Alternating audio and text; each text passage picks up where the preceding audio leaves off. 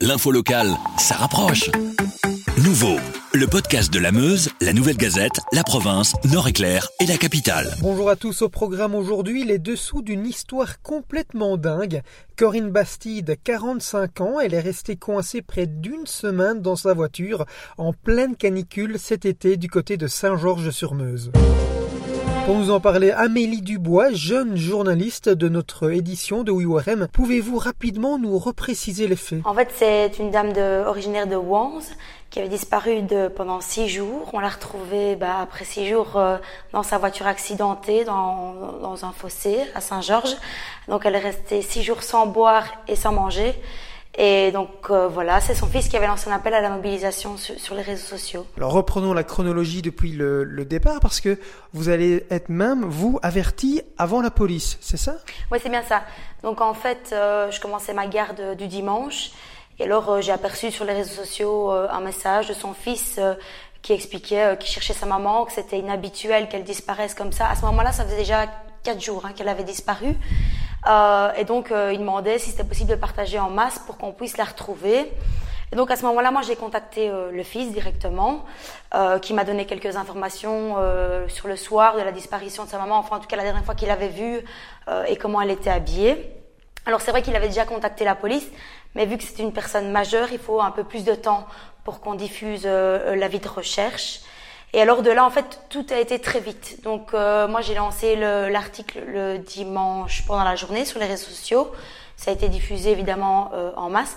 Et puis lundi, il y a eu l'avis de recherche de la police euh, fédérale. Et puis ils se sont rendus compte que elle avait été aperçue le soir de sa disparition dans une station essence sur l'autoroute à Awan. Là, ils ont commencé à draguer la Meuse, faire des recherches un petit peu partout, mais ils la retrouvaient pas quoi. Parce que directement, les proches pensent à un accident. Ils n'imaginent pas deux secondes une fugue ou ce genre de choses. C'est ça. Ils pensent pas du tout non plus à un suicide, puisqu'elle n'était pas du tout suicidaire, elle avait aucune tendance. Donc ils pensent plus à un accident. Et son fils me dit, euh, c'est pas possible, quoi. Je suis certaine que maman est vivante. Elle peut pas nous avoir laissé comme ça. Elle a trois fils. Euh, c'était c'était quasi impensable pour les proches qu'elle soit partie euh, sans rien dire, sans laisser de traces, rien du tout, quoi. Et donc un matin, ils vont découvrir la voiture. Comment ça se passe? Donc en fait, euh, ce sont des, des, des, amis de la famille qui avaient appris évidemment la disparition de, de Corinne Bastide, qui avait été placardée aux, affiches un peu partout, euh, du côté de Saint-Georges, d'Amay, Villers-le-Bouillet, etc. Et ils sont dans le rond-point à la sortie d'autoroute à Saint-Georges et le, le compagnon euh, a un pick-up et remarque en passant qu'il y a une voiture dans, dans le bas-côté et ni une ni deux, ils se disent c'est pas possible, c'est peut-être Corinne. Donc ils font demi-tour et là ils reviennent euh, à pied, enfin ils se garent, ils reviennent à pied et ils se rendent compte qu'en fait c'est la voiture, c'est la Fiat Bravo de Corinne, mais qui est complètement retournée dans le fossé et là ils entendent des cris. Euh, et en fait, c'était Corinne qui criait à l'aide. Et donc, euh, bah, évidemment, ils ont rapidement appelé les services de secours. Ensuite, elle a été héliportée au CHU de Liège. Et là, dans quel état elle est? Là, elle est dans un état de désespoir. Elle pensait que personne ne la retrouverait. Et ce qui est le plus interpellant là-dedans, c'est que deux jours avant qu'on la retrouve, il y a eu une intervention des pompiers à 100 mètres avec la police et elle avait entendu les, les sirènes et elle pensait qu'on venait la chercher. À ce moment-là, elle s'est dit c'est pas possible, ils viennent pour moi, mais non, en fait, ils sont pas venus pour elle, ils venaient pour un, un poids lourd qui, qui, qui, a fait un accident.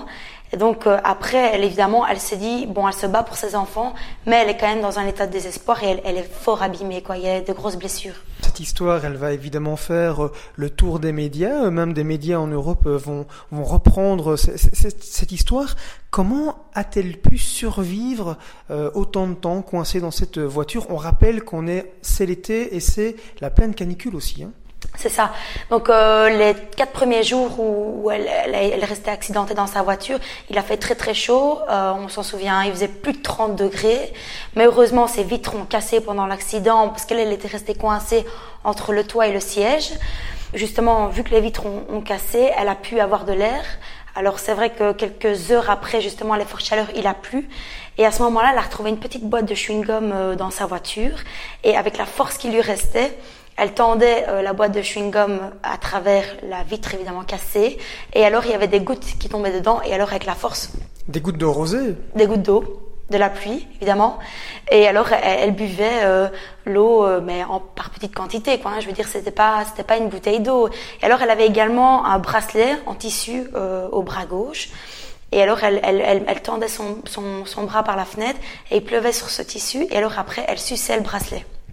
Donc, c'est ce qui lui a permis, entre guillemets, de rafraîchir euh, sa bouche. Parce qu'évidemment, on se doute bien qu'en restant 4 jours euh, par 30 degrés, il faut boire. Quoi. Il lui a fallu combien de temps, grosso modo, pour euh, retrouver un rythme de vie normal? Alors je pense qu'à l'heure actuelle, elle l'a toujours pas retrouvé. Évidemment, il y a des séquelles qui sont là. Psychologiquement, elle est suivie. Euh, il y a des moments, évidemment, elle repense à l'accident. Euh, je l'ai vu d'ailleurs la, la, semaine dernière. Et comment va-t-elle? Elle va très très bien. Enfin, par rapport à avant, je veux dire, euh, elle a une sensibilité euh, qui est un peu moins, on va dire, une insensibilité au, à la main gauche. Elle a beaucoup plus difficile à la faire bouger. La jambe gauche, c'est pareil. Elle a toujours, elle est toujours en béquille. Euh, mais sinon, tout le reste euh, va bien. Elle espère recommencer le sport parce qu'elle est très sportive. Donc, elle espère faire un marathon euh, en 2020. Ben voilà un beau défi. Euh, vous avez aussi eu l'occasion évidemment de rencontrer euh, ses proches, notamment son compagnon, et même quelques minutes après euh, l'heureuse découverte. Pour eux, comment comment ils ont vécu ça? Alors, euh, quand, quand, je suis arrivée sur les lieux où on, on l'a retrouvée à Saint-Georges, ben, en fait, je suis tombée sur David Bartholomé, donc son compagnon qui avait remué depuis des quelques jours ciel et terre pour, pour la retrouver, quoi. Puisque, en fait, elle avait quitté chez son compagnon le soir de l'accident. Et donc, il avait fait tous les villages euh, des alentours pour, pour, essayer de voir la voiture. Euh, il avait quand même été voir du côté de la Meuse. Bon, évidemment, on n'est jamais à l'abri d'un suicide. Euh, et donc, quand il était, quand il est arrivé, il en revenait pas, quoi. Il se demandait comment elle pouvait toujours être en vie. Après, il connaît, je pense, sa compagne. Il sait bien que c'est une battante et elle a une force mentale euh, très très forte. Mais euh, c'est vrai qu'il n'en revenait pas, quoi. Il se disait, c'est pas possible, après autant de jours, comment est-ce que c'est possible de rester dans une voiture sans boire, surtout, et sans manger, euh, par plus de 30 degrés, quoi. Ça, c'était, euh, mais c'était évidemment une délivrance pour lui, quoi. Et vous, alors, c'est quasiment une de vos premières euh, histoires, affaires que vous couvrez. Vous êtes vraiment une jeune journaliste, vous sortez de, de, de des études. Comment on, on, vit une telle histoire euh, Oui, évidemment, c'était une de mes premières euh, expériences. En tout cas, c'était une histoire incroyable. C'est celle que, pour moi, la plus importante que j'ai traitée ju jusqu'à présent. Alors, il y a beau, évidemment beaucoup de stress.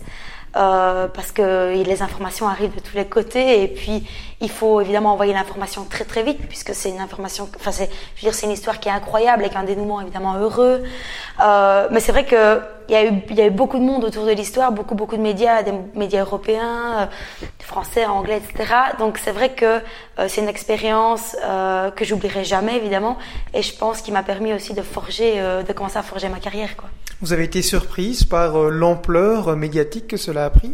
Oui, évidemment. Après, je ne savais pas du tout s'il y avait déjà eu des histoires similaires auparavant. Mais c'est vrai que cette histoire-ci est évidemment marquante et a interpellé toute la Belgique entière et l'Europe, évidemment. Euh, donc c'est vrai que je me suis dit, bon, c'est vrai, il y a, il y a beaucoup, beaucoup de médias qui s'y intéressent. Mais bon, évidemment, ça intéresse beaucoup plus quand le dénouement est heureux et c'est tant mieux, quoi. Avec la Meuse, la Nouvelle Gazette, la province, Nord-Éclair et la capitale. Passez en mode local.